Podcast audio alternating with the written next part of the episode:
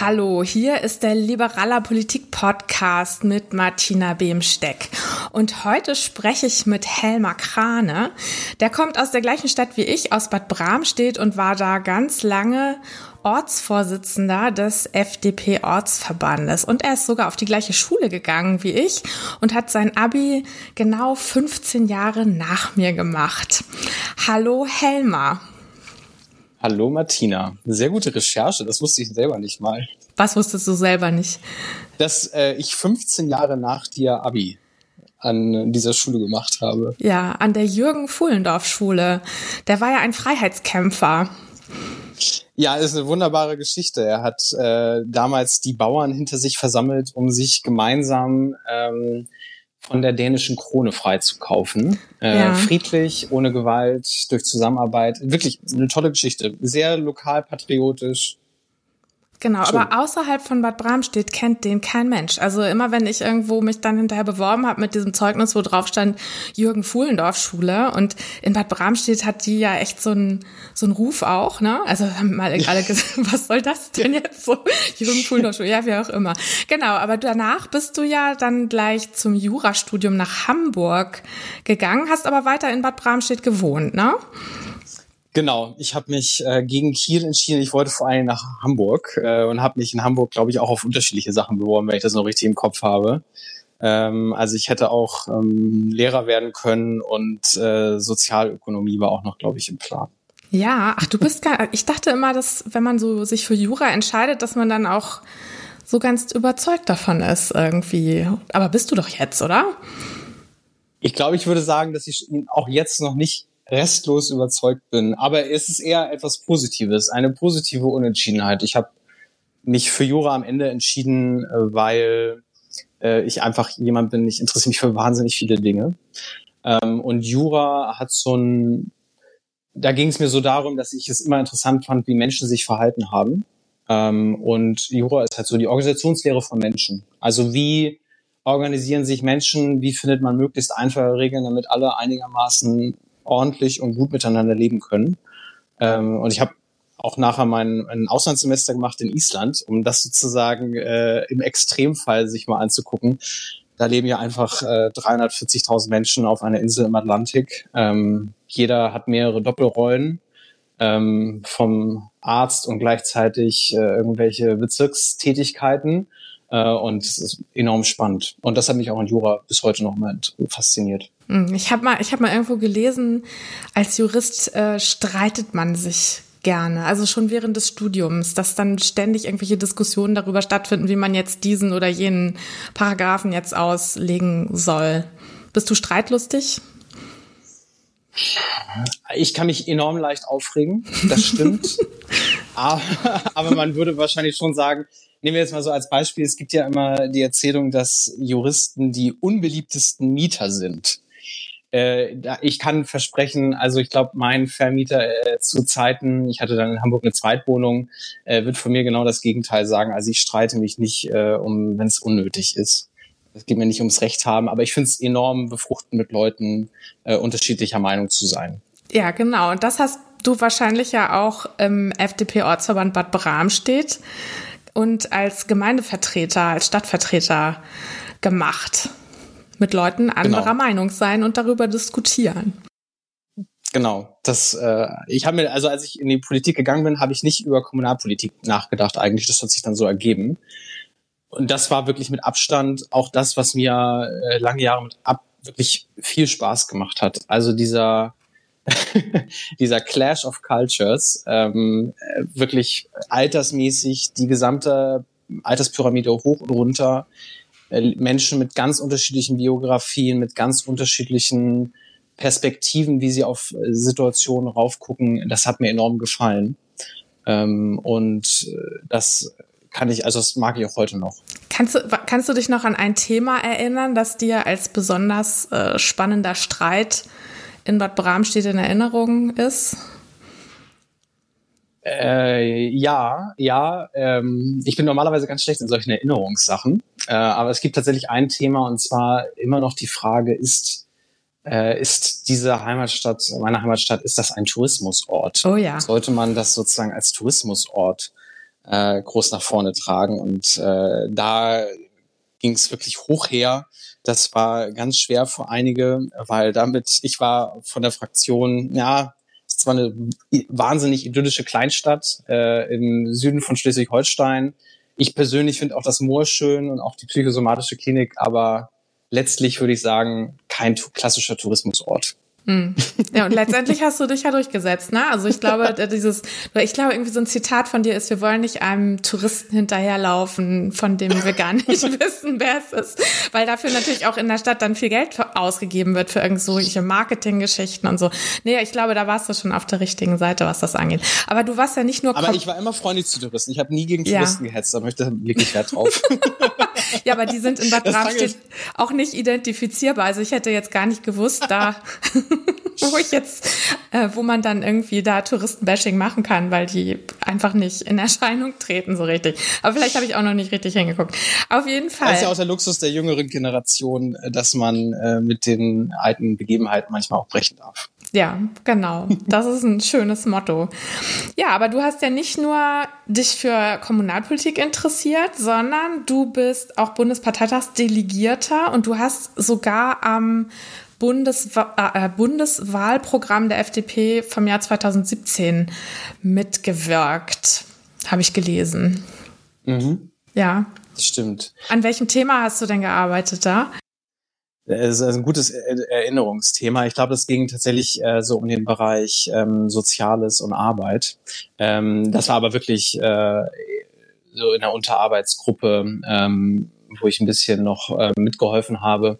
Aber tatsächlich ist dieses Thema Bundespolitik, das hat mich eigentlich immer begleitet, weil ich, wie gesagt, eher wegen einer Haltung, ich bin nicht wegen eines bestimmten Themas ähm, in die Partei eingetreten, sondern wegen, wegen einer Haltung für, für Freiheit und für den Liberalismus. Und äh, bin dann nachher so in diese ähm, auf diese bundespolitische Schiene gekommen, weil ich halt unter anderem Wahlkämpfe organisiert habe online äh, für die Partei. Ähm, und dann bin ich einigen Leuten irgendwann aufgefallen. Mm, das ist natürlich toll. Und du warst auch Spitzenkandidat der schleswig-holsteinischen FDP für die Europawahl im Jahr 2019.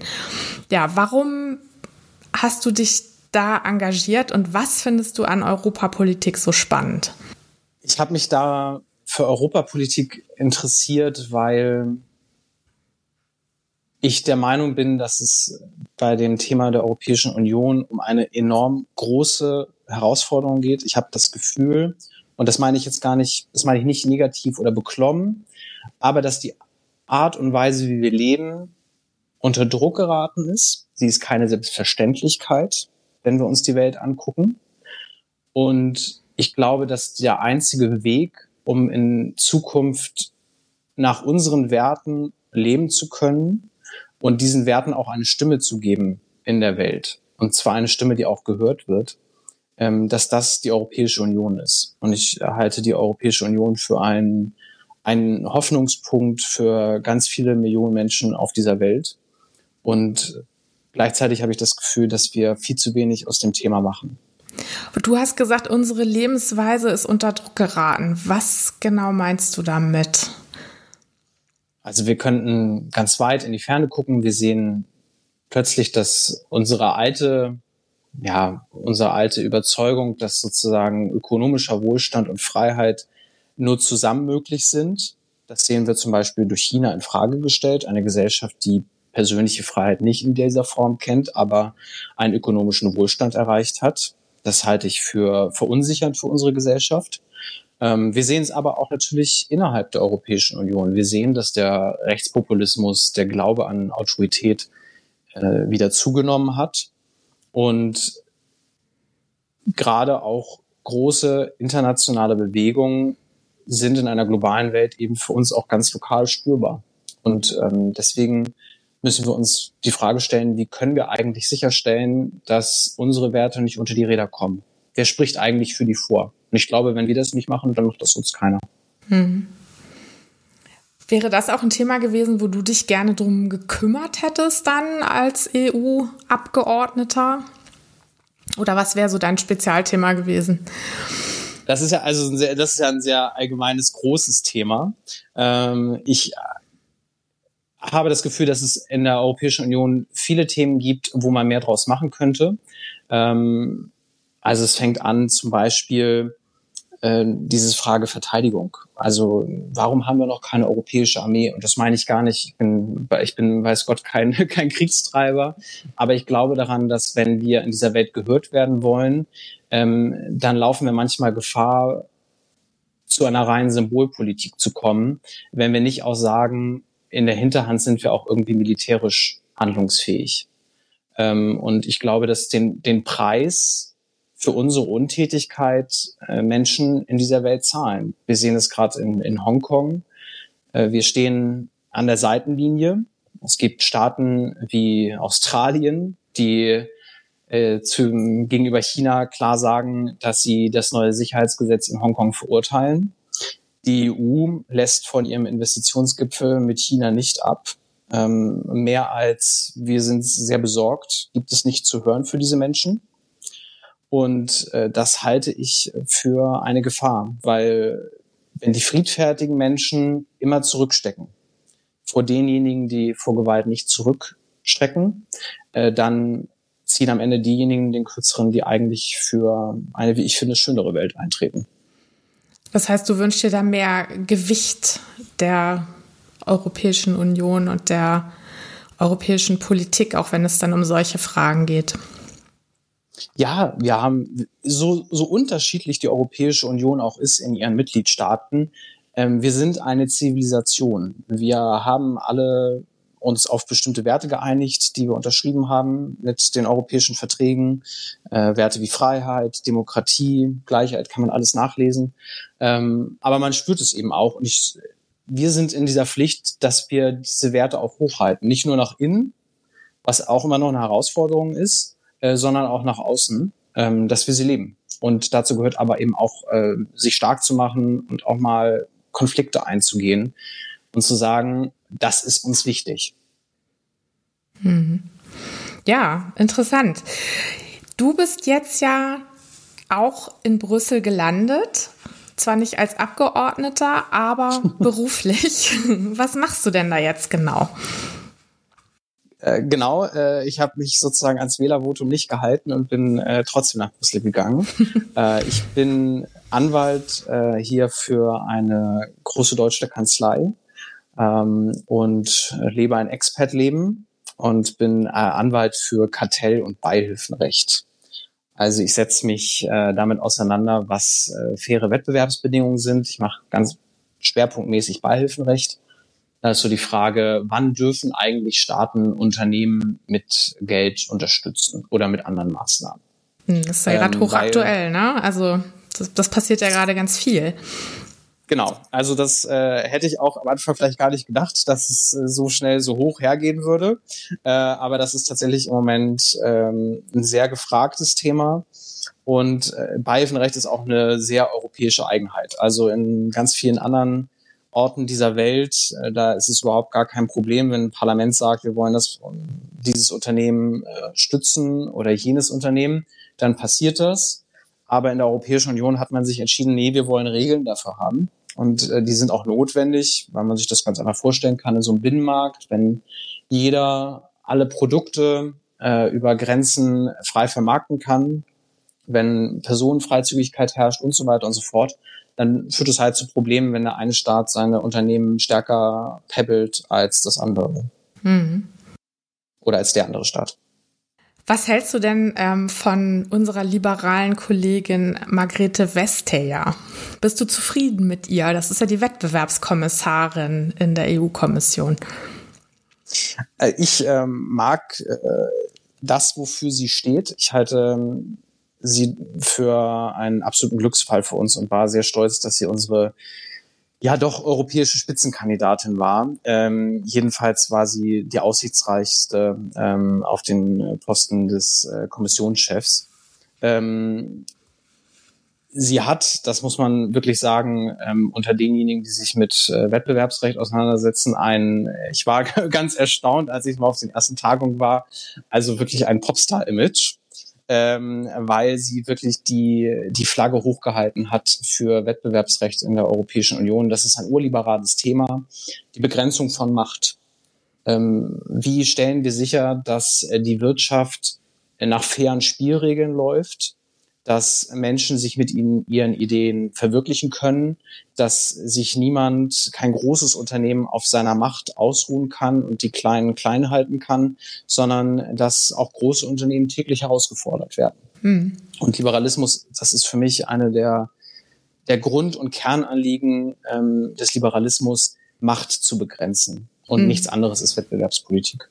Genau, ja, das sehe ich ganz genauso. Also Märkte können nur dann funktionieren, sage ich jetzt als Volkswirtin, ne? Also Märkte können nur dann funktionieren und können auch nur dann gute Ergebnisse bringen, wenn nicht irgendein Unternehmen eine riesige Marktmacht hat und die dann missbraucht und da eben gegenzusteuern und auch bei den Großen zu sagen, bei Amazon und bei Google und bei Facebook und mit Apple sich anzulegen. Also finde ich ähm, Margrethe Wester ja einfach richtig, richtig cool. Also wenn ich groß bin, möchte ich mal so werden wie sie. Also, also die finde ich echt total klasse, sowohl inhaltlich als auch ähm, ansonsten. Ja, und also du bist quasi, also du wanderst in den Gefilden der Wettbewerbspolitik. Du bist ja jetzt in Brüssel. Habt ihr da eigentlich noch irgendwie einen Shutdown? Darfst du rausgehen oder wie ist das bei euch? Ja, äh, du erlebst mich sozusagen heute im letzten Tag glaube ich, so erwarte ich, wo es für mich wirklich spürbar ist. Ähm, also ab morgen sollen die Restaurants wieder geöffnet haben ja. äh, und die Cafés, ähm, was schon, glaube ich, einfach einen großen Teil dessen ausmacht, äh, was man natürlich einfach mal so draußen macht, sich irgendwo hinzusetzen und einen Kaffee zu trinken. Ähm, es gibt immer noch eine Begrenzung, ähm, was Großveranstaltungen angeht. Also ich glaube, es sind mittlerweile jetzt äh, ähm, Großveranstaltungen, äh, große religiöse Veranstaltungen bis zu 100 äh, Personen sind erlaubt, Hochzeiten äh, bis zu 50 Personen. Äh, in dem Sinne fand ich es auch äh, ganz äh, witzig, als die Diskussion war, ob der ähm, Rat der Europäischen Union sich jetzt hier in Brüssel treffen sollte. Ähm, weil ich mich ein bisschen gefragt habe, wie sie sich das eigentlich vorstellen mit der Personenzahl. Wie viele also, Leute sind denn das? Gesetzen, also ich würde mal sagen, da ist fährt ja auch immer noch eine Entourage mit. Ähm, ich glaube, dass es relativ schwierig ist, das einzuhalten. Mhm. Wir wollen ja keine Sonderausnahme. Ne? Aber du darfst schon wieder ins Büro, ne? Oder? Ich darf schon wieder ins Büro. Wir haben uns im Büro äh, ganz ähm, äh, präventionistisch darauf geeinigt, dass wir eine bestimmte Maximalpersonenzahl äh, haben und das heißt, ich bin abwechselnd in der Woche mal da und mal nicht. Mhm, Aber ja. so, dass es nie zu viele werden. Ja, das kann man dann ja dann jetzt dann doch wieder ganz gut aushalten. Ne? Also die ganze Zeit Homeoffice ist, ist glaube ich, dann auch ein bisschen anstrengend. Ne? Ja, ich bin ein bisschen äh, auf äh, den Geschmack gekommen, muss ich sagen. Äh, allerdings äh, gebe ich auch zu, dauerhaft ohne Abwechslung ins Büro, da vermisse ich dann doch auch irgendwann meine Kollegen. Mhm. Äh, und dann habe ich auch noch irgendwie das Pech, dass ich eine sehr gut isolierte Wohnung habe. Äh, der Vermieter hat mir beim Einzug gesagt, sie werden nicht heizen müssen. Jetzt weiß ich, dass das im Umkehrschluss aber auch bedeutet, dass man im Sommer hier wahnsinnig schwitzt. ähm, das ist halt nicht und, so günstig. Ja, und das ist gerade deswegen äh, jetzt so langsam, wo der Sommer anfängt und Brüssel hat kontinentales Klima, äh, freue ich mich auch gelegentlich auf ein klimatisiertes Büro. Was würdest du denn sagen? Hat die Krise, die Corona-Krise Europa geschadet? Also die Grenzen wurden ja geschlossen am Anfang, jetzt mittlerweile werden die so nach und nach wieder geöffnet. Aber zum Beispiel ähm, mein Bruder, der in Italien lebt und ab und zu in Deutschland beruflich zu tun hat, der konnte gar nicht nach Hause am Anfang der Krise. Und ich habe gehört, dass es manchen anderen Menschen auch so ging, dass sie eben nicht zu ihren Familien zurück konnten. Und es gibt natürlich noch ein paar andere Aspekte, abgesehen von geschlossenen Grenzen. Was würdest du sagen, Europa stärker oder schwächer geworden durch die Krise? Ich glaube, man muss erstmal anerkennen, es sind über 100.000 Menschen in Europa gestorben und das, das ist nichts, worüber man sich irgendwie freuen kann, wo man irgendwie sagen kann, die Krise ist eine Chance. Die Krise ist sicherlich auch eine Chance, aber sie ist in erster Linie erstmal eine Tragödie für auch alle, die nicht von der Krankheit betroffen sind, sondern von den Folgen ähm, des Lockdowns, ähm, weil sie ihre Familie nicht gesehen haben, weil sie auf engstem Raum mit ihrer Familie eingeschlossen waren, keine Rückzugsmöglichkeiten hatten, äh, weil sie mentalen Stress hatten. Insofern, das äh, kann man schlecht positiv sehen. Ähm, wenn ich aber auf die EU als Institution gucke, dann würde ich sagen, es ist ein sehr stark unterteiltes Bild. Also als Institution, glaube ich, ist die EU gestärkt ähm, aus dieser Krise hervorgegangen bisher. Ähm, die EU hat schneller reagiert als noch in der Finanzkrise. In der Finanzkrise hat es ungefähr einen Monat gedauert, bis die Kommission eine Idee hatte, wie man ähm, mit europäischen Rechtsakten auf diese Krise reagieren könnte. Jetzt haben sie es innerhalb von anderthalb Wochen geschafft. Ähm, wir sprechen über einen Rettungsfonds in der Europäischen Union, der im Haushalt verankert ist, ähm, während die ganze Rettung in der Finanzkrise außerhalb der EU stattgefunden hat zwischen den Regierungschefs. Ähm, auch in der Migrationskrise, der, der sehr schmutzige Deal mit der Türkei, ähm, der hat nie das Parlament gesehen. Also insofern sind wir weiter, weil wir jetzt tatsächlich diese Corona-Pandemie als Europäer angehen, gemeinsam. Naja, aber also zum Beispiel hat ja jedes Land einzeln Hilfsgüter für sich selber organisiert. Also da gab es, soweit ich das mitbekommen habe, jetzt keine äh, gemeinsame Aktion, dass man sagt, also wir gucken jetzt, dass wir gemeinsam irgendwie Masken organisieren zum Beispiel. Mhm. Da kommen wir dann so ein bisschen in die sozusagen zur zweiten Schiene, wo ich auch nicht mehr so sicher wäre, ob äh, ich sagen würde, dass die EU gestärkt daraus hervorgeht. Äh, einmal ganz kurz zu deinem Punkt. Äh, es gab tatsächlich auf äh, Ebene der EU-Kommission im Januar den Vorschlag, gemeinsam Schutzausrüstung zu bestellen. Äh, damals haben die Mitgliedstaaten das abgelehnt, ah, okay. weil man gesagt hat, dass man ausreichend ausgestattet sei äh, für solch einen Ernstfall. Ähm, nachher hat sich herausgestellt, man war es nicht. Und während äh, in der EU nicht bestellt wurde, hat China ähm, eben auf den Weltmärkten geordert. Aber trotzdem ist das ein, ein wichtiger Punkt. Und ich will jetzt auch gar keine Schuldzuweisung machen. Ich glaube schon, menschlich wird diese Pandemie ähm, Schaden an der europäischen Identität nehmen. Äh, wir sehen gerade in Südeuropa, dass da die, das Gefühl, alleingelassen worden zu sein, äh, sehr groß ist. Ich habe äh, Freunde aus, aus Spanien, die mir das schon berichten, die auch eine sehr enge Bindung ähm, nach Italien haben und sagen, es ist ähm, schwierig, auch gerade das Bild der, der nordeuropäischen Länder. Ähm, und eine Ursache davon ist oder dafür ist, dass die Europäische Union äh, am Anfang gestolpert ist. Es gab am Anfang äh, Exportverbote für medizinische Ausrüstung. Aber zur Wahrheit gehört eben auch, dass die äh, sehr schnell wieder eingesammelt wurden, weil die Kommission gesagt hat, das geht nicht, das ist antieuropäisch. Aber trotzdem, wir dürfen uns da äh, keine falschen Illusionen machen. Die Lücke, die wir da gelassen haben, die ist dann durch Propagandaversuche aus China ähm, ausgefüllt worden. Ähm, da sind Schutztransporte mit einem Wert von unter 50.000 medial ausgeschlachtet worden. Und das Gefühl ist bei Menschen entstanden, äh, China äh, kümmert sich mehr um uns als die europäische Gemeinschaft. Dass mhm. das nicht stimmt, darauf, davon kann man sich nichts kaufen, leider.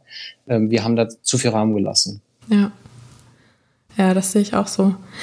Was mich jetzt gerade gewundert hat, jetzt heute bei der Recherche habe ich gesehen, es gibt auch eine europäische Gesundheitskommissarin Stella Kyriakidis aus Zypern. Und von der habe ich jetzt auch während dieser ganzen Corona-Krise überhaupt nichts gehört oder gelesen. Mhm. Also das hat mich dann auch gewundert wieder. Ne? Also ich meine, eigentlich denkt man ja, wenn wirklich alle davon betroffen sind, das ist eine weltweite Pandemie, dass dann irgendwie auch gemeinsam was passiert, also dass man sich nicht nur abstimmt, sondern dass die EU-Kommission dann vielleicht auch Ideen hat, wie man das Ganze koordinieren kann zum Beispiel. Und das ist aber alles ja auf Länderebene abgelaufen. Und in dem einen Land war es so und in dem anderen so und in Deutschland natürlich aufgrund des Föderalismus dann auch nochmal in jedem Bundesland anders. Aber ähm, ja, kannst du, weißt du, warum diese Gesundheitskommissarin nicht in Erscheinung getreten ist? Das hat ein bisschen was mit der Schwerpunktsetzung zu tun innerhalb der Europäischen Union. Die europäische Gesundheitspolitik ist einfach noch nicht ausgebildet. Ähm, das wird sich jetzt in den nächsten Jahren sehr wahrscheinlich ändern. Der Äh, es gibt ja jetzt einen neuen Vorschlag äh, des mehrjährigen Finanzrahmens der EU, also quasi der Haushalt für die nächsten sieben Jahre, ähm, wo die europäische Gesundheitspolitik einen deutlich größeren Stellenwert einnehmen wird. Äh, aber das ist natürlich eine Folge davon, dass die Nationalstaaten immer gesagt haben, die EU, die bekommt äh, ungefähr ein Prozent unseres äh, Bruttonationaleinkommens, was wir in Europa haben. Und dann braucht man als EU eine Schwerpunktsetzung. Und das war bisher nicht äh, die Prävention äh, gegen Pandemien und das war auch nicht eine gemeinsame äh, äh, Gesundheitspolitik. Aber die EU hat hier schon gehandelt. Es gibt ähm, Maßnahmen, um den Informationsaustausch zwischen äh, Medizinern zu erleichtern. Es gibt, wie gesagt, gemeinsame Bestellungsmaßnahmen. Aber insgesamt ist das auf jeden Fall äh, ein Projektfeld, wo wir als Team innerhalb der Europäischen Union äh, deutlich besser sein könnten bei der nächsten Pandemie. Und ich glaube auch, dass es eine große Stärke ist von Demokratien, dass sie lernfähig sind. Äh, und wir lernen gerade. Ja, also was nochmal das Thema angeht, dass manche Länder jetzt vielleicht von der oder die Bevölkerung mancher Länder von der Europäischen Union so ein bisschen enttäuscht sind. Glaubst du, dass das Paket, was Ursula von der Leyen angekündigt hat, das Hilfspaket von 750 Milliarden Euro, dass das da helfen wird, dass das äh, gegensteuern kann und dann eben auch Länder, die stark von der Corona-Krise gebeutelt waren, dann wieder mehr von der Europäischen Union überzeugt sind? Ich glaube, das hängt sehr davon ab, wie über dieses Paket verhandelt wird. Das ist ja erstmal noch nur ein Entwurf. Ähm, und wir haben ja immer noch die, die sogenannten selbsternannten Sparsamen vier, äh, die gegen dieses Paket schon noch Einwände haben. Zuallererst einmal, ich glaube, dass es wichtig ist, das zu tun. Der Süden ist deutlich stärker getroffen als äh, der Rest Europas. Und ähm, ich halte auch den Kompromiss im, im Kern für gut. Ich glaube nicht, dass äh, weitere Kredite ähm, im Süden viel geholfen hätten, weil sie letztlich immer auf die Frage hinausgelaufen wären, wie würde man eigentlich diese Kredite am Ende irgendwie wieder zurückzahlen.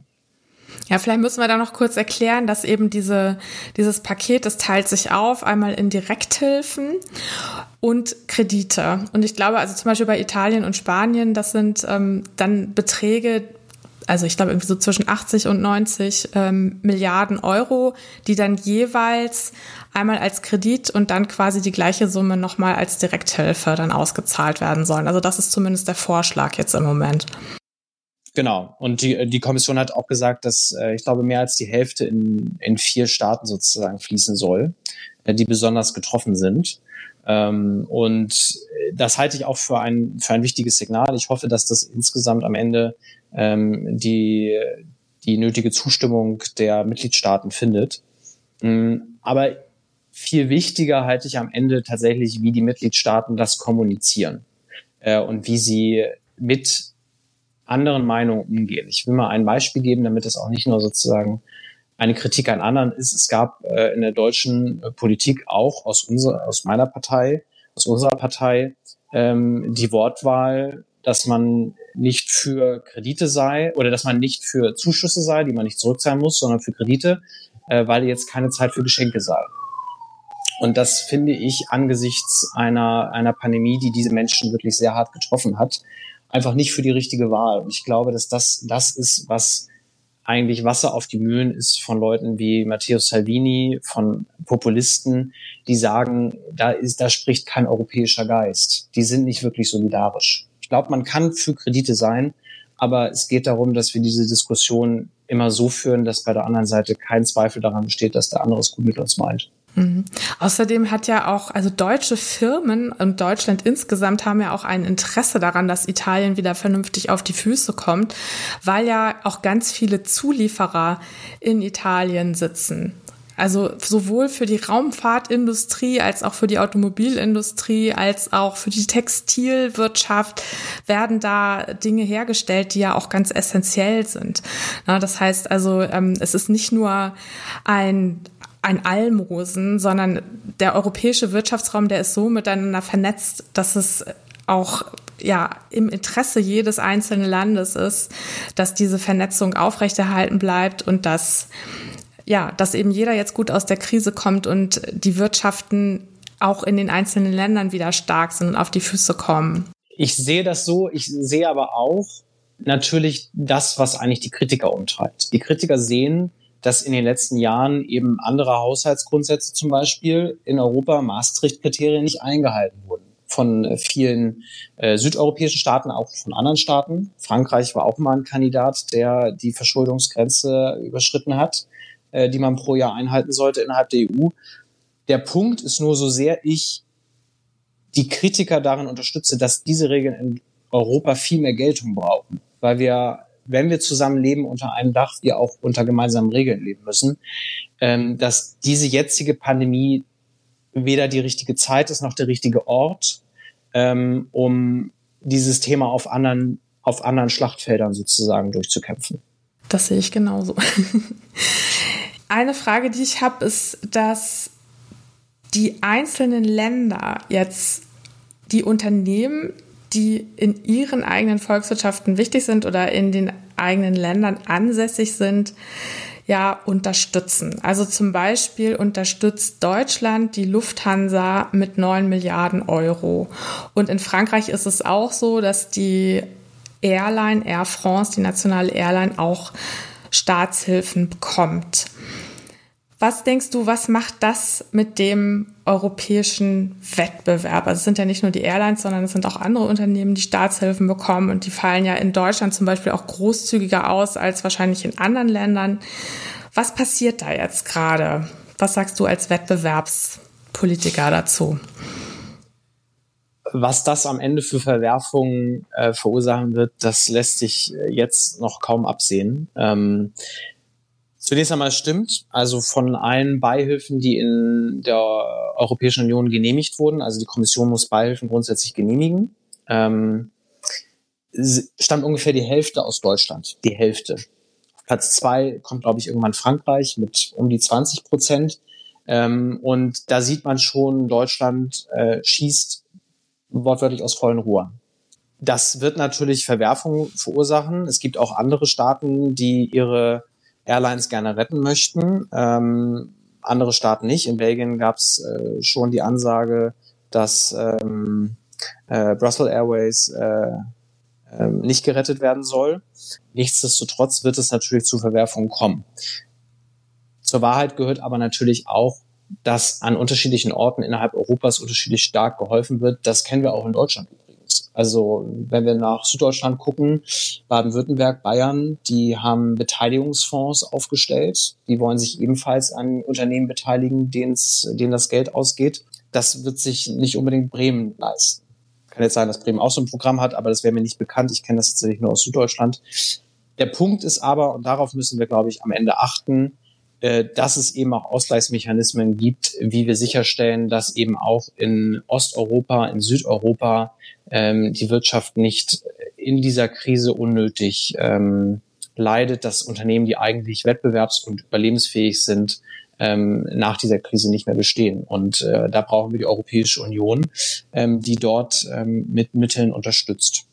Das passiert jetzt auch, aber im aus meiner Sicht noch zu kleinen Rahmen. Hm. Ja gut, dieses Hilfspaket, das wird ja sicherlich dann auch von den, von den Ländern, die davon was abbekommen, auch für solche Wirtschaftshilfen genutzt werden, denke ich mal. Das geht ja dann nicht einfach nur in den Haushalt, um da Schulden zu begleichen, sondern die werden ja auch möglicherweise dann Hilfspakete für ihre Unternehmen schnüren damit, oder? Das wird so sein, ähm, aber da geht es natürlich auch, wir sprechen ja jetzt gerade über, über Rekapitalisierungsmaßnahmen an Unternehmen äh, die natürlich einfach sehr teuer sind. Also Lufthansa kostet äh, den deutschen Staat jetzt neun Milliarden Euro. Dafür wird es aber auf europäischer Ebene nochmal einen gesonderten Tropf geben, eine Solvenzhilfe, ähm, die, glaube rund um 300 Milliarden mobilisieren soll. Das heißt nicht, dass das 300 Milliarden kostet, sondern da sollen private Gelder mobilisiert werden ähm, durch staatliche Garantien, um zum Beispiel auch zu ermöglichen, dass in äh, gerade, wir sprechen über Italien, aber dass zum Beispiel auch in Ungarn Unternehmen gestützt werden können, weil gerade in Osteuropa ist die Kapazität für Rettungsprogramme ähm, kaum vorhanden. Gerade wenn es um die Airlines geht, da kam neulich eine spannende Frage bei Twitter auf. Und zwar hat einer gemeint, ja, ähm, wenn jetzt jedes Land seine eigene Airline rettet, wäre es nicht besser, man sagt, man fusioniert die und hat nur noch eine europäische Airline. Und da hast du dann gleich geantwortet, nee, aber dann ist ja der Wettbewerb nicht mehr da.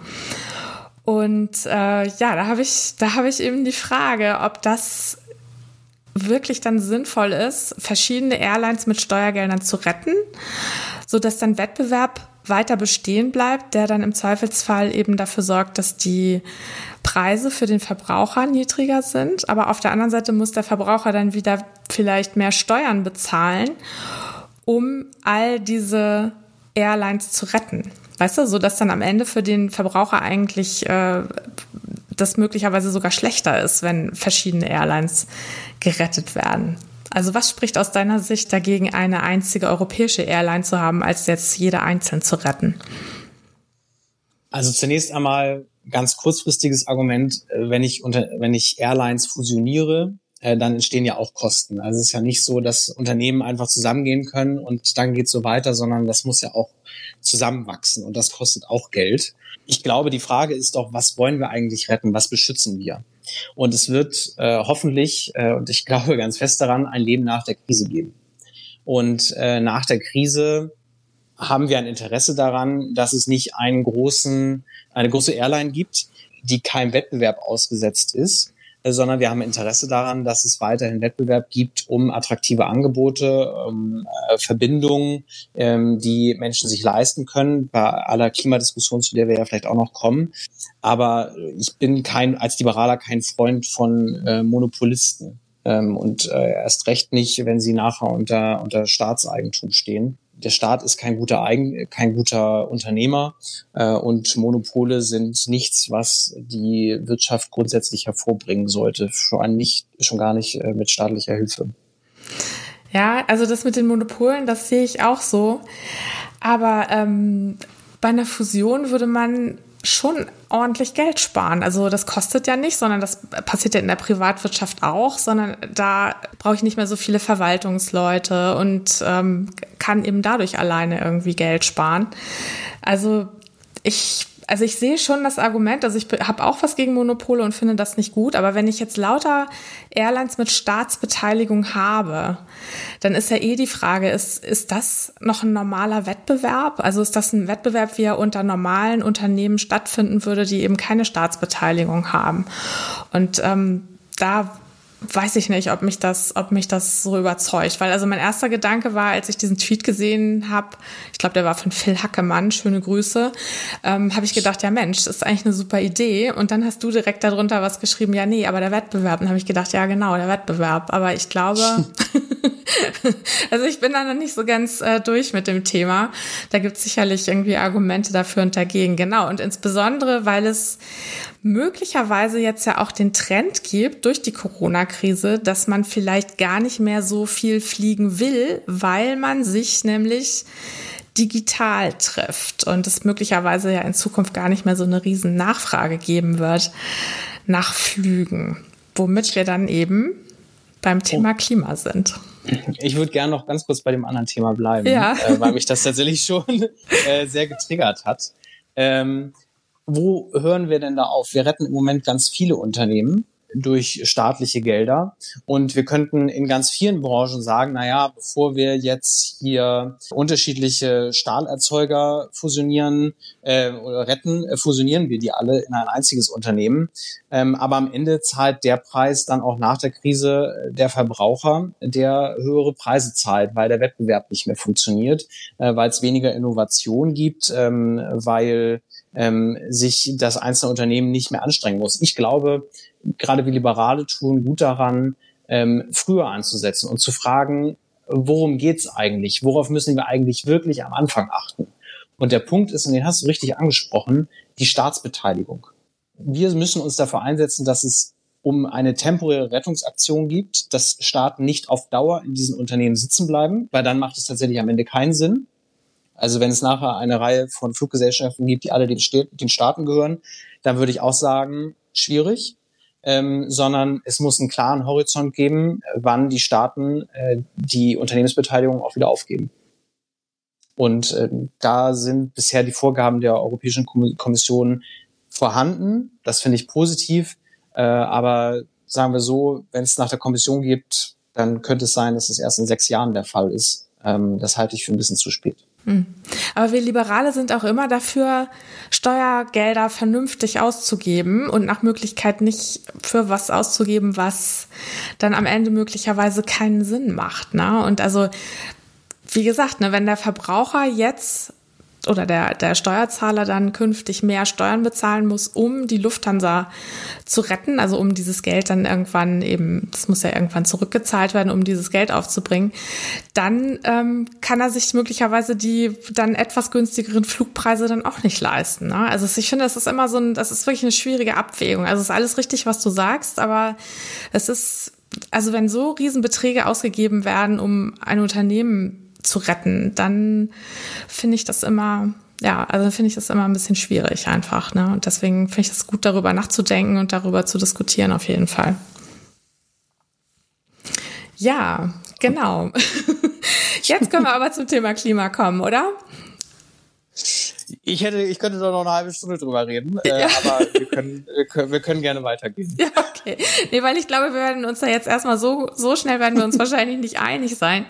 Ähm, genau, aber du hast auch eine sehr spannende Meinung zum Thema Klimaschutz. Und das tat mir damals im Februar fast ein bisschen leid. Da hast du einen Artikel veröffentlicht auf dem ähm, Forum Liberale Moderne.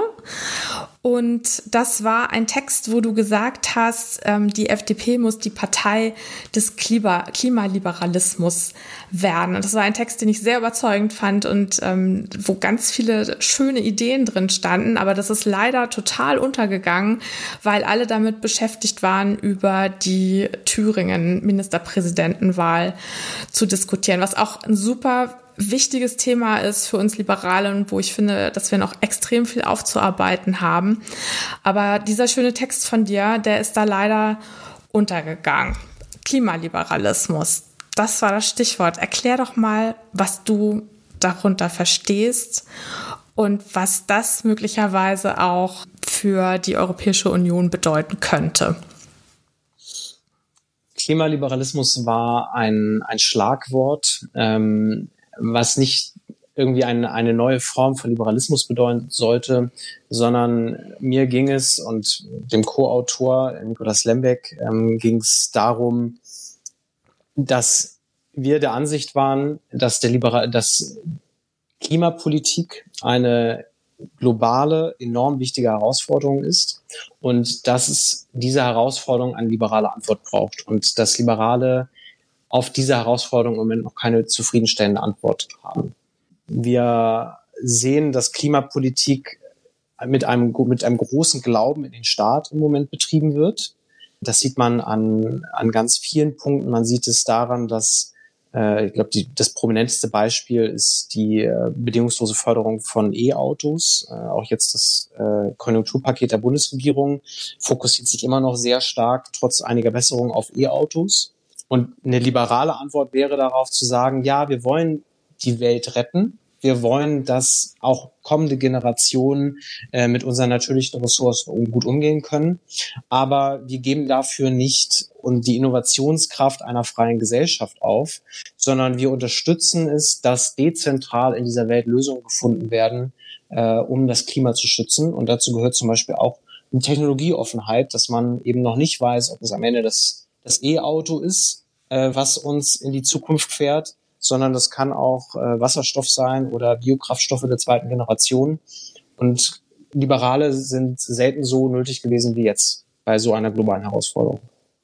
Genau, du sagtest also Unterstützung dafür, dass man ähm, klimafreundlichere Antriebe entwickelt, zum Beispiel. Na, und dass man jetzt mhm. nicht irgendwie einen Pfad vorgibt, wir fördern jetzt den einen Antrieb oder den anderen Antrieb. Aber was ja dazugehört, und ähm, das, das wird ja eben oft von Liberalen gesagt, ja, wir wollen offen sein und wir wollen Anreize bieten. Aber das Ganze funktioniert ja nicht nur durch Unterstützung, ne, indem man jetzt irgendwie in Forschung investiert, sondern eben auch durch Anreize. Und diese Anreize müssen ja dann sein, dass der CO2-Ausstoß einen Preis bekommt.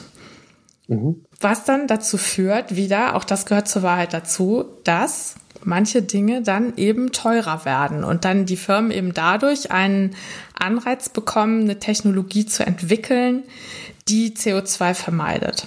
Da finde ich eigentlich immer, dass, dass bei den Liberalen die ja, die Kommunikation da dann oft nicht stimmt. Ne? Also dann, dann kommt irgendwie immer rüber, ja, es muss sich jeder noch den Flug leisten können und das Schnitzel leisten können. Aber die Wahrheit ist ja, ohne Anreize und ohne einen Preis für das CO2 wird es nicht gehen. Mhm. Zunächst einmal, mir geht es nicht darum, dass Dinge teurer werden. Das ist auch, glaube ich, nicht unbedingt notwendig. Sie werden sicherlich im Vergleich zu anderen Produkten vielleicht teurer, die weniger CO2-intensiv sind. Also ein Flug wäre teurer als eine Bahnfahrt zum Beispiel. Ähm, aber Liberale können mit reinem Gewissen sagen, der Staat soll nicht am Klimaschutz verdienen. Äh, was äh, wir wollen, dass Klimaschäden abgebildet werden im Preis. Das werden sie im Moment nicht. Im Moment zahlt die gesamte Gesellschaft für Klima- und Umweltschäden, die Produkte und Leistungen hervorrufen. Und wir wollen eben, dass das preislich abgebildet ist, dass CO2 einen Preis bekommt. Das bedeutet es. Und das heißt, dann würden Unternehmen Anreiz haben, diese CO2-Kosten ähm, äh, einzusparen. Das heißt, sie versuchen, CO2 einzusparen. Und der Punkt, der dahinter ist, und das halte ich für ein ganz zentrales liberales Anliegen, ist es, Menschen darüber aufzuklären, welche Macht sie haben. Ich komme wieder zu diesem Machtbegriff zurück. Die gesamte Geschichte der Menschheit bezieht sich eigentlich darauf, dass Menschen immer mehr Einfluss über ihr eigenes Leben hatten. Ähm, prominentestes Beispiel ist die, eigentlich die Aufklärung. Also plötzlich die Gewissheit, dass man nicht von einem Gott irgendwie gelenkt ist in seinem Schicksal, sondern dass man selber Herr ist über das, was man tut. Ähm, und genauso gehört es eben auch zum Ausbildungspaket im 21. Jahrhundert aus meiner Überzeugung, dass Menschen sich der Wahrheit bewusst werden, dass ihr Schnitzel eine globale Auswirkung und das muss nicht nur marktwirtschaftlich abgebildet werden, sondern das, das muss in unsere Kultur einfließen. Und das halte ich für einen riesigen Freiheitsgewinn. Okay, das heißt also, du sagst nicht, nicht der CO2-Preis ist das, was letztendlich da eine Änderung hervorrufen wird, sondern Aufklärung darüber, was die, was der eigene Konsum mit dem Klima macht. Es gehört beides dazu. Nur diese Veränderung in der, in der eigenen Wahrnehmung führt überhaupt dazu, dass wir es schaffen können, gesamtgesellschaftlich sowas wie einen CO2-Preis durchzusetzen. Dass jedes Produkt, und zwar nicht nur Autofahren, nicht nur Mobilität, sondern eben auch Nahrung, ähm, dass das aufgenommen wird in den CO2-Zertifikathandel, dass dort CO2 einen Preis findet. Aber damit einhergehen muss eben auch ein gesellschaftlicher Kulturwandel, ähm, der an, anerkennt, dass es eben nicht nur eine Freizeitentscheidung ist, wie ich liebe, wie ich esse, wie ich reise, äh, sondern dass damit auch Verantwortung einhergeht. Freiheit ist Verantwortung ähm, und äh, das, das gehört zur Wahrheit mit dazu. Hm. Ja, wobei, also dieses Thema Klima, ne? also Klimawandel. Ich habe neulich gerade einen alten Hefter von mir gefunden aus dem Jahr 1997, wo ich ein Seminar besucht habe, wo es um den Klimawandel ging. Also wo wir von allen möglichen Seiten das beleuchtet haben, wo Naturwissenschaftler erzählt haben, was da passiert und was eigentlich die Probleme sind. Und das war 1997 und ich wusste das alles und ich wusste, wenn ich Auto fahre, fahre, dann stoße ich CO2 aus. Und wenn ich nach Amerika fliege, dann stößt das CO2 aus. Und das ist alles schlecht fürs Klima.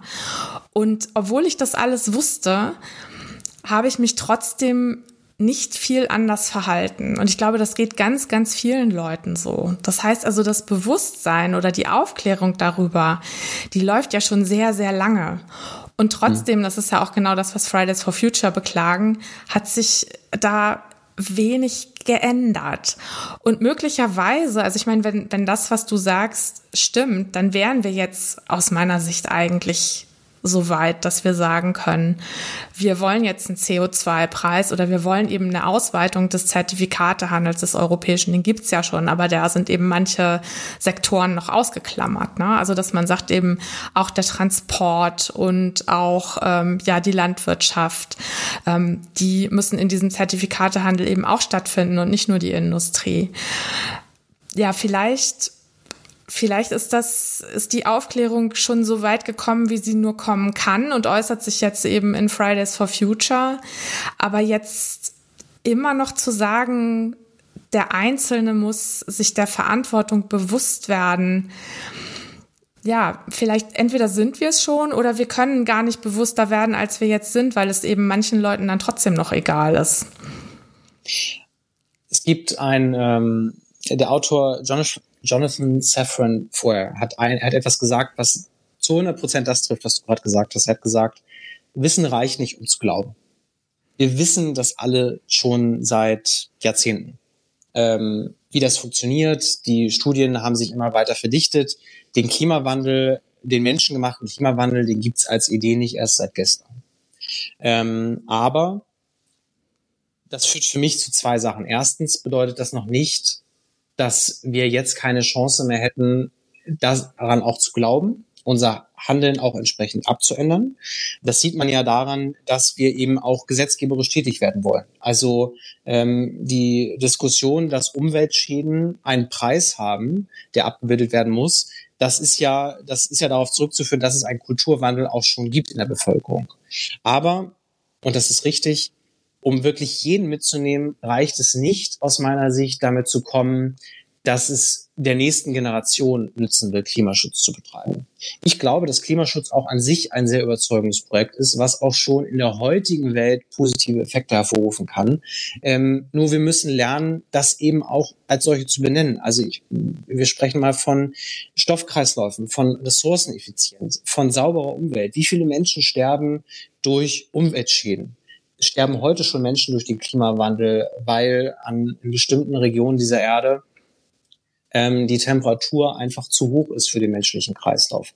Wenn wir anfangen, Menschen zu erzählen, Klimawandel bedeutet nicht nur, dass du auf Wohlstand verzichtest, sondern dass du auch schon in fünf Jahren in einer sauberen Umwelt lebst, dass wir weniger abhängig sind von fossilen Brennstoffen ähm, aus Russland, dass äh, deine Atemluft besser wird, äh, dann ist Klimaschutz kann Klimaschutz auch heute schon für Menschen lohnend sein. Und das halte ich als Liberalen für sehr umsetzbar. Ja. Was ich auch schön fand in deinem Text, den werde ich, werde ich auch auf jeden Fall verlinken in den Show Notes. Ähm, du hast da geschrieben, das vom fossilen Narrativ. Also, dass es eine, ja, eine Erzählung gibt, die besagt, dass man nur durch den Verbrauch und das Verbrennen fossiler Energie zum Wohlstand kommen kann. Und dass das eben überholt ist. Das fand ich, fand ich sehr hübsch. Vielleicht kannst du da noch mal was zu sagen. Ja, also der, der Glaube daran, der ist auch im Grunde, muss ich auch gleich eins sagen, gar nicht so verkehrt. Also es ist, sagen wir erstmal so, was stimmt. Was stimmt ist der Fortschritt einer Zivilisation, den kann man danach bemessen, wie gut ist diese Zivilisation eigentlich in der Lage, die Energie in ihrer Umwelt zu nutzen. Ähm, da gibt's nachher ganz, äh, ich weiß nicht, ob du den Begriff der Dyson-Sphäre schon mal gehört hast, also die Vorstellung, dass eine Gesellschaft, wenn sie in der Lage ist, die Sonnenenergie zu nutzen, eigentlich die, die, die höchste Stufe erreicht hat. Mhm. Ähm, und darauf spielt es eigentlich an. Und natürlich ist dann sozusagen die Energie, die wir aus fossilen Energieträgern gewinnen, etwas Positives.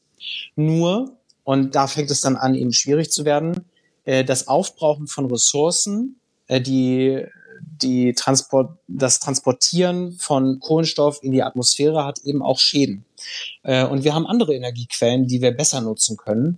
Und das fossile Narrativ zu durchbrechen bedeutet, aus dem Glauben rauszukommen, dass wir Erdöl verbrennen müssen, dass wir unsere Rohstoffe ausbeuten müssen, um in Wohlstand zu leben. Das stimmt nicht. Und ich möchte nicht den Leuten Verzicht predigen. Das führt uns zu nichts. Damit erreichen wir kleinen Klimaschutz sondern ich möchte ihnen erstens predigen ähm, oder ich möchte sie sozusagen darüber informieren, ihnen anbieten, für eine Welt einzutreten, die eine saubere Umwelt hat, ähm, die mit den Rohstoffen besser umgeht, die wir haben ähm, und die ihnen am Ende ähm, vielleicht einen etwas anderen Lebensstil ermöglicht, aber einen, der immer noch absolut mit Wohlstand gleichzusetzen ist. Mhm. Ja, und also gerade da jetzt irgendwie neue Technologien zu nutzen, ich glaube, das haben wir die letzten Jahre alle viel zu wenig gemacht. Ne? Wenn ich mir überlege, dass für jede Kreisvorstandssitzung dann alle nach Henstedt-Ulzburg gefahren sind. Da fahre ich 45 Minuten hin und 45 Minuten zurück mit meinem Verbrennungsauto.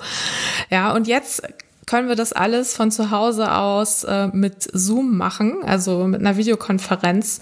Dadurch wird auch schon sehr viel CO2 eingespart und unsere Lebensqualität steigt sogar, weil wir viel weniger Zeit im Auto verbringen. Das heißt, da verzichte ich darauf, CO2 in die Luft zu pusten und es geht mir gleichzeitig besser, was ich total grandios finde. Und es ist eigentlich schade, dass es dafür so eine Pandemie gebraucht hat und so einen Lockdown, um diese Erkenntnis irgendwie reifen zu lassen. und das ähm, ist ja auch in vielen, in vielen Firmen so. Und also ich höre das auch von meinem Mann, wenn der jetzt irgendwie, der war neulich auch in so einer Videokonferenz, da hieß es dann, ja, und so, demnächst können wir uns ja wieder live treffen, haben alle gesagt, ach nee, warum denn? Lass uns das doch lieber weiter vom Bildschirm machen. Und das ist irgendwie, ja, das ist irgendwie so ein kleines Beispiel dafür. Und ich glaube, da wird, wird sich durch Innovation einfach noch viel mehr verändern, so dass wir dann tatsächlich ähm, ja besser leben können, ohne mehr CO2 in die Luft zu pusten. Und das ist natürlich ein Thema, was irgendwie Liberalen sehr, sehr gut zu Gesicht steht und was ich auch super wichtig finde, dass wir, dass wir da auf der richtigen Seite sind, was das angeht. Deswegen ja, hat, hat mich ich, dein Text so gefreut, als ich den gelesen habe. genau, ich, ich glaube, es geht einfach immer um, um das gesunde, gute Mittelmaß im Leben. Ähm, und das meine ich mit einer gewissen, ähm, das, das richtige Maß zu finden für sich und für seine Mitmenschen. Ich möchte weiterhin, dass es eine Welt gibt, in der Menschen sich besuchen können, in der man grenzüberschreitend Freundschaften hat. Ähm, aber wir finden in unserem täglichen Leben ähm, ausreichend Potenzial, um gesund und auch umweltfreundlich zu leben. Dazu gehört auch über, über Gewohnheiten nachzudenken, die wir schwer aufgeben wollten. Fleischkonsum zum Beispiel. Ähm, fällt mir auch nicht leicht, äh, bin ich auch kein leuchtendes Beispiel dafür. Ähm, aber das sind Themen, womit wir uns auseinandersetzen müssen. Und das Leben, was da auf der anderen Seite auf uns wartet, das ist, äh, muss nicht unbedingt schlechtes sein. Mhm. Wie du sagst. Also ich finde es auch äh, angenehm, mal aufs Auto und auf den Weg zur Arbeit zu verzichten. Ja. Das ist auch ein sehr schönes, fast schon Schlusswort. Also ich fand es sehr spannend, mit dir zu sprechen. Ich habe aber noch eine letzte Frage an dich. Wenn mhm. du gezwungen wärst, also du musst, du musst dich entscheiden, welches Ministerium in Bund, Land oder welches EU-Kommissariat würdest du dann übernehmen? Also dann würde ich, auch wenn mir das wirklich sehr schwer fällt, weil ich äh, unterschiedliche Sachen mit positiven großen Vorstellungen verbinde, für die ich mich gerne einsetzen würde. Aber am meisten würde mich, glaube ich, im Moment auf europäischer Ebene der Binnenmarkt interessieren. Und zwar, äh, weil wir haben heute ganz viel über Unternehmen gesprochen und über Ungleichheiten auch in der Rettung von Südeuropa und so weiter und so fort. Ich glaube, wir haben noch enorm viel Potenzial, gerade für die Menschen, die jetzt gerade in der Krise eventuell abgehängt werden. Arbeitslose Jugendliche, Menschen, die keine Arbeit vor Ort finden im Moment. Und die EU könnte diesen Menschen Perspektiven geben, wenn wir es schaffen, dass dieser Binnenmarkt nicht nur für sehr gut ausgebildete Kräfte gut funktioniert, sondern auch für Menschen, die noch was aus ihrem Leben machen wollen, äh, die ganz am Anfang ihrer Karriere stehen. Das fängt bei einer Jugendgarantie an, das fängt bei einem bei gemeinsamen Regeln an, wie wir eigentlich Produkte kaufen und so weiter und so fort. Aber dass wir Menschen die Tür nach Europa stärker öffnen. Und bisher gibt es immer noch wieder noch ganz viele Beispiele, wo Staaten ihre Türen verschließen für Europa, wo es wirklich darum geht, nicht nur um Geld zu überweisen, sondern wirklich ein gemeinsames europäisches Leben zu organisieren. Und das würde ich gerne machen. Deswegen Kommissar für Binnenmarkt. Okay, ja. Wer weiß, vielleicht ist es ja irgendwann soweit. Also ich glaube jedenfalls, dass wir ähm, noch viel, viel, viel von dir hören werden. Es hat mich sehr gefreut, mit dir zu sprechen und ja, ich wünsche dir noch einen schönen Sonntagabend. Bis bald. Den wünsche ich dir ebenfalls. Danke sehr.